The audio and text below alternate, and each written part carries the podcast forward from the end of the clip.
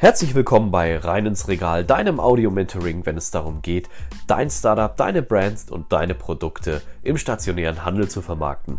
Mein Name ist Ben und ich bin dein persönlicher Moderator und mittlerweile mehr als 20 Jahren in der FMCG-Branche unterwegs und ich wünsche dir nun viel Spaß mit dieser Episode.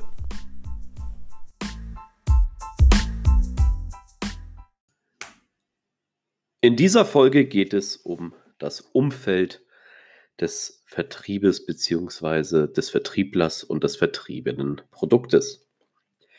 Nun, das Umfeld, in dem du dich bewegst, ist natürlich tierisch groß.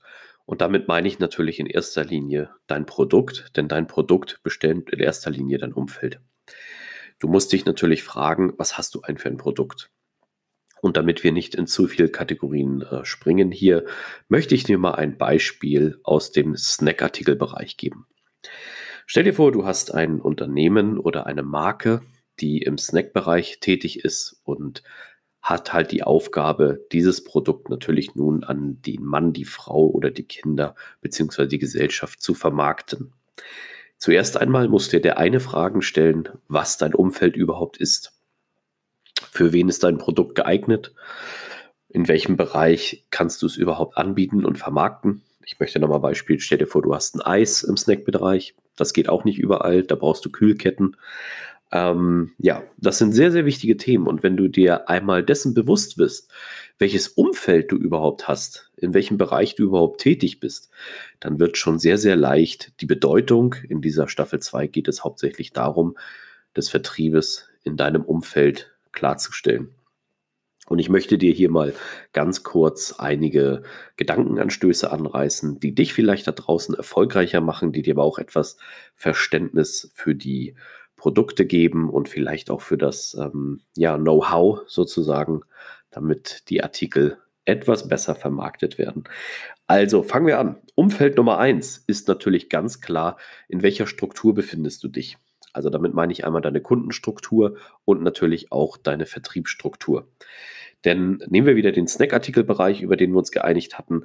Ähm, da musst du dir natürlich erstmal äh, von deiner Marketingabteilung oder deiner Analytikabteilung auch die Werte geben lassen, wo dein Produkt überhaupt interessant ist.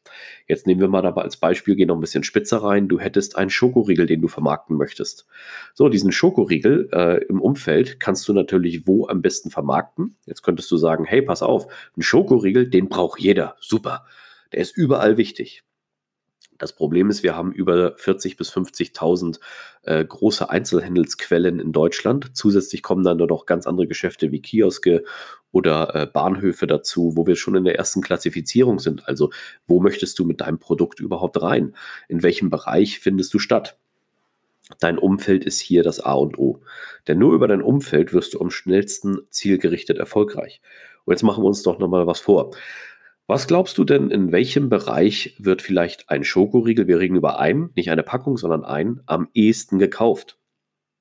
Klar, es gibt ein großes Unternehmen, welches das perfekt beherrscht in Deutschland und ich gehe jetzt hier nicht auf den Namen ein, denn äh, dieser ähm, Schokoriegel oder Schokoladenhersteller, der platziert sich hauptsächlich in Supermärkten an der Kassenzone.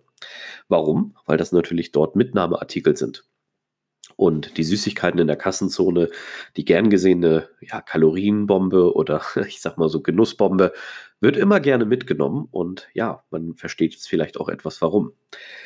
Wenn du jetzt einen Schokoriegel hast, den du vermarkten möchtest, wäre das vielleicht ein interessanter Punkt, wo du genau reingehst. Oder sagst du dir, hey, pass auf, die Zielgruppe, die in der Kassenzone ist, ist genau meine.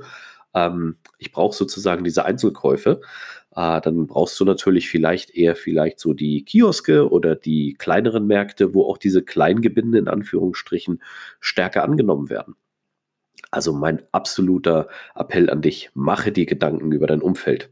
Um mal vielleicht ein Negativbeispiel zu geben, du hast einen Schokoriegel von ein paar Gramm drin und als erstes stürzt du dich auf eine große Warenhauskette mit Riesenhallen, 6.000, 7.000 Quadratmeter Verkaufsfläche und du möchtest deinen Schokoriegel nun dort vermarkten.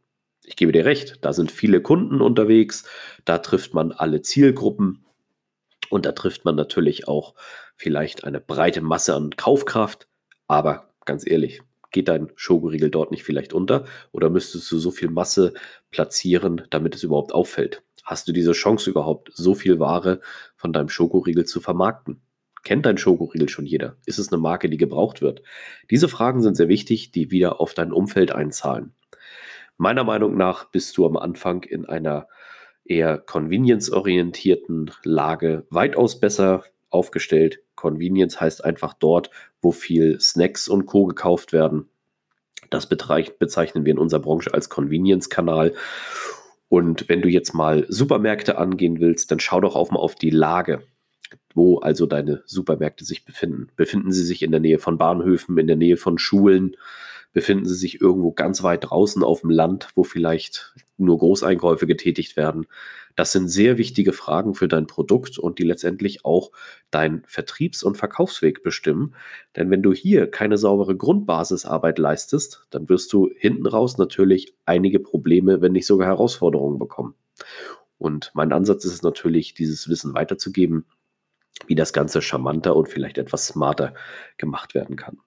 Also, guck dir dein Produkt an, das ist die erste Linie. Schau dir die Zahlen an, wo wird es gekauft und dann überlege natürlich auch genau, in welchem Umfeld möchtest du tätig werden. Fokussiere dich. Wähle diesen Trichter und schau genau, wo du nachher am Endeffekt am erfolgreichsten sein kannst. Denn ich garantiere dir, und das garantiere ich dir, bei den falschen Kunden wirst du nicht so erfolgreich sein wie bei den richtigen Kunden.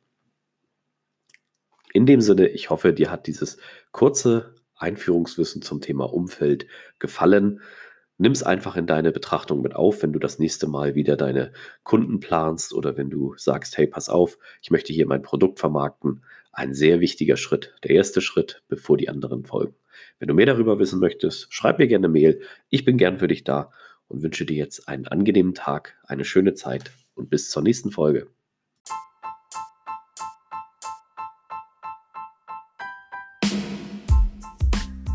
Vielen Dank für deine Zeit und deine Ohren, dass du dieser Episode gelauscht hast.